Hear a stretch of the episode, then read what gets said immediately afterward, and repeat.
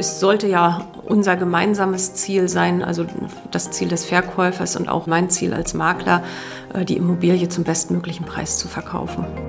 Darum geht es heute im Finanzhappen, dem Podcast der Volksbank Hameln-Stadthagen. Ich bin Maximilian Wilsmann von Radioaktiv und ich stelle in diesem Podcast all die Fragen, die man sich rund um eine Bank so stellen kann. Also bleibt gerne dran beim Finanzhappen, Stück für Stück zum eigenen Glück. Ja, da sind wir wieder mit einer neuen Folge des Finanzhappen, dem Volksbank und Radioaktiv Podcast. Alles, was sich um Finanzen dreht. Und äh, dazu gehört auch das Thema Immobilien, hatten wir auch schon in ein paar von den vorherigen Folgen. Und heute spreche ich wieder mit Silke Störb von der Volksbank Hameln-Stadthagen. Hallo Silke. Hallo Maxi.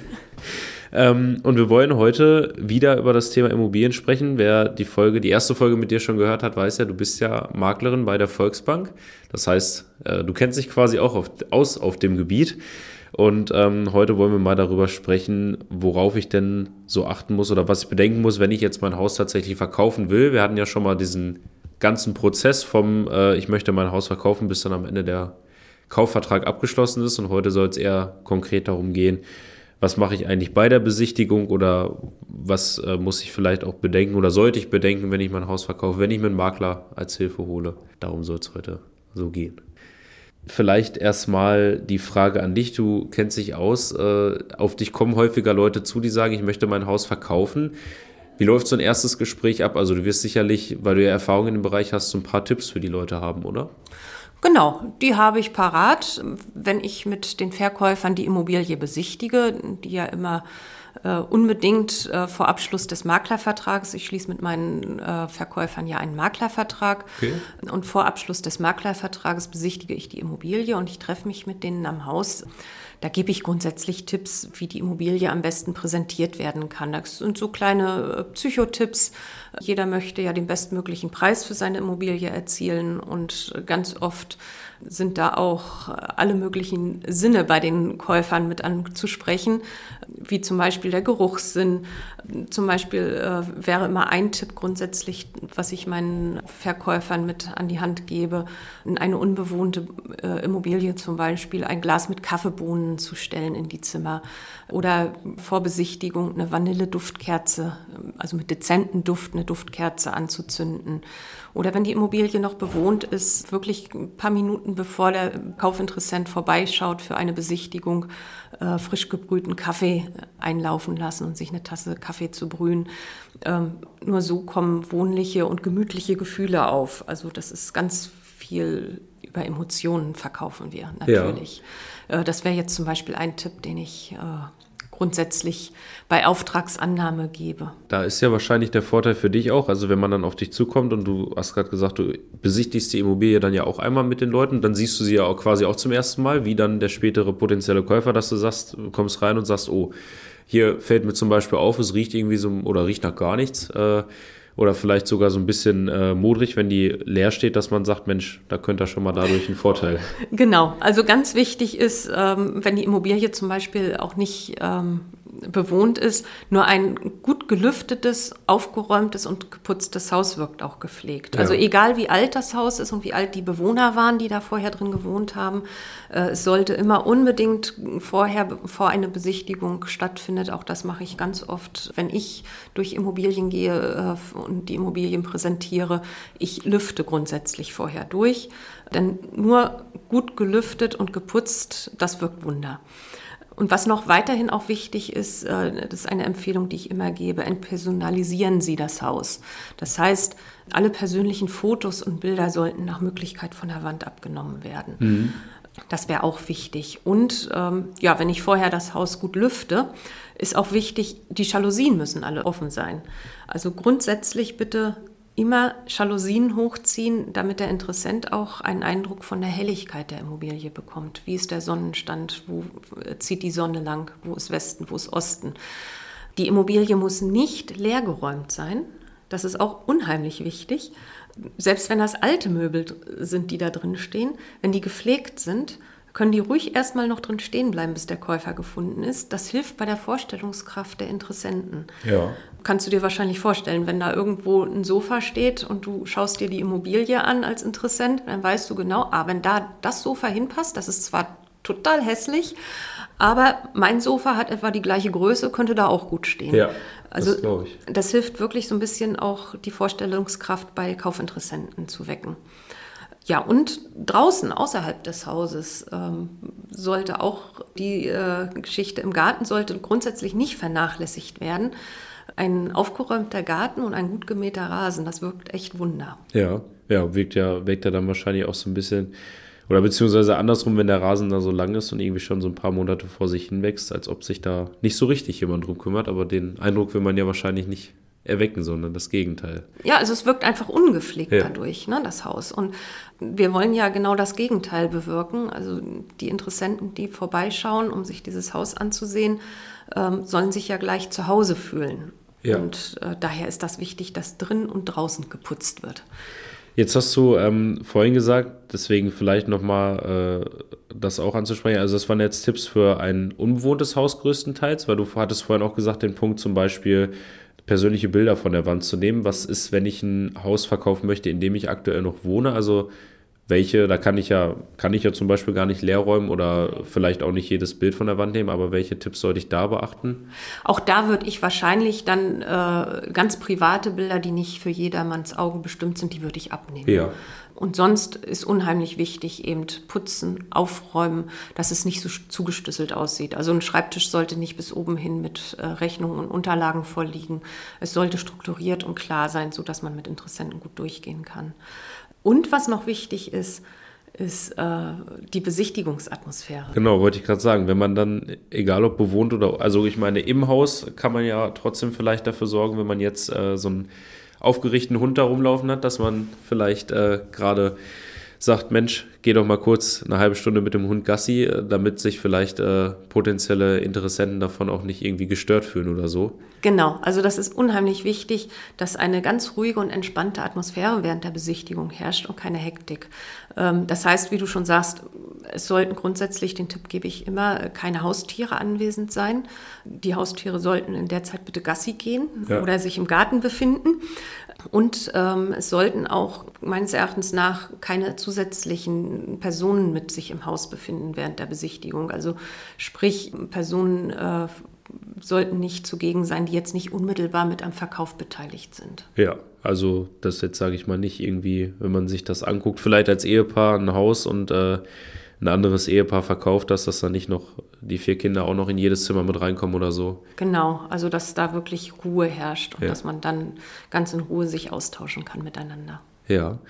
Und das sind Dinge, die du dann quasi im Vorfeld schon mal den Leuten mit an die Hand gibst. Wie gesagt, wahrscheinlich ist ja dann gerade auch der Moment, in dem du dir die Immobilie anschaust, der, wo du sagst, Mensch, das müssten wir vielleicht beachten und da müssten wir gucken, wenn dann jemand kommt. Genau, so gehen wir vor. Wenn man es ganz genau nimmt, könnte man sogar noch weitergehen. Es gibt ja heutzutage auch Homestaging-Firmen, die Häuser, also die vor allem unbewohnte Häuser, so aufbereiten, dass die richtig Taco aussehen, also ja. richtig schick sind.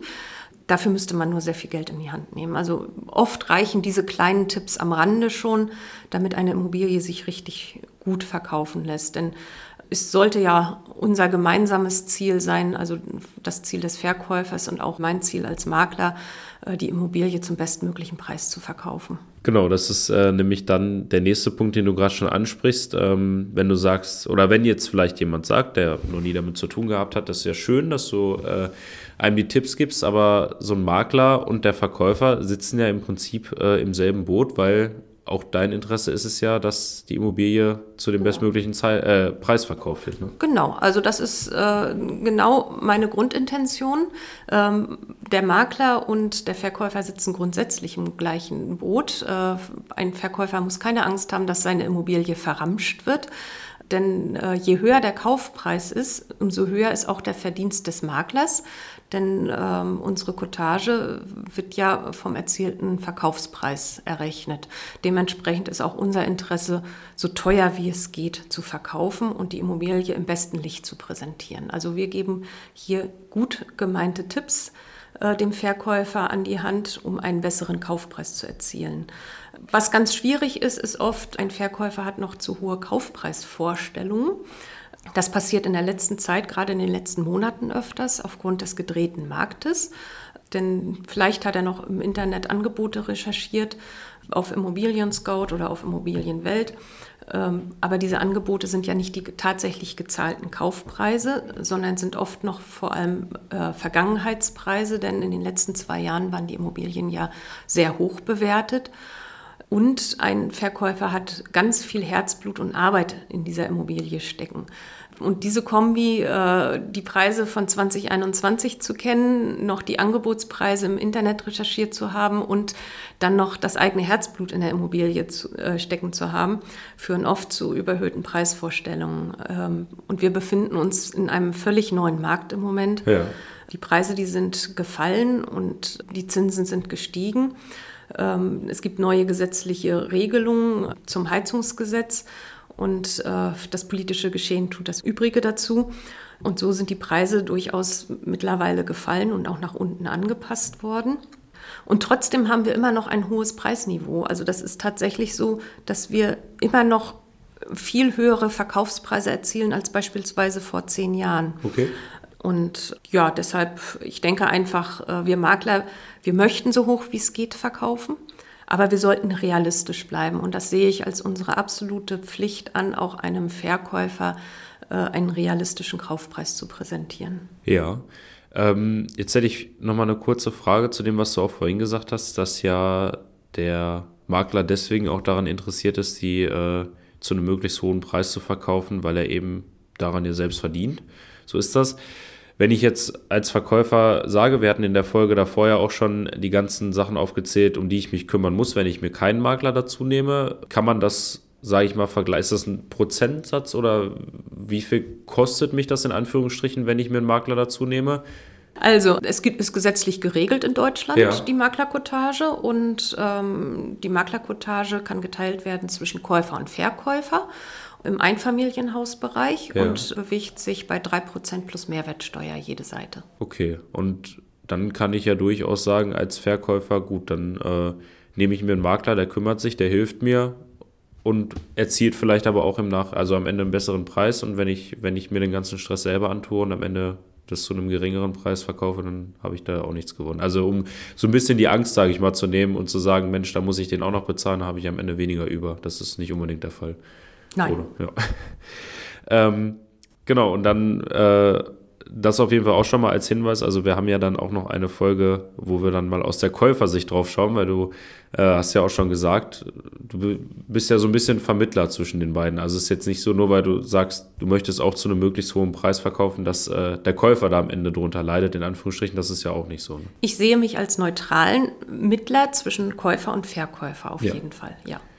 Dann nochmal kurz zu dem Markt, den du vorhin angesprochen hast. Also, ähm, wenn ich jetzt zum Beispiel eine Immobilie gekauft habe vor 20 Jahren und sage, jetzt möchte ich sie verkaufen, weil nicht, Kinder sind aus dem Haus und äh, ich kann mich eigentlich verkleinern, ähm, dann ist es schon durchaus so, dass es noch ein anderes Preisniveau gibt und dass es sich wahrscheinlich einfach lohnt, den Markt mal anzuschauen, vielleicht auch in Beratung mit dir als Maklerin zu gehen. Äh, weil du hast ja, sage ich mal, auch die Vorteile, du kennst dich ja auch in der Region aus und ähm, kannst, sage ich ja, auch mal einschätzen, wie aktuell der Markt ist.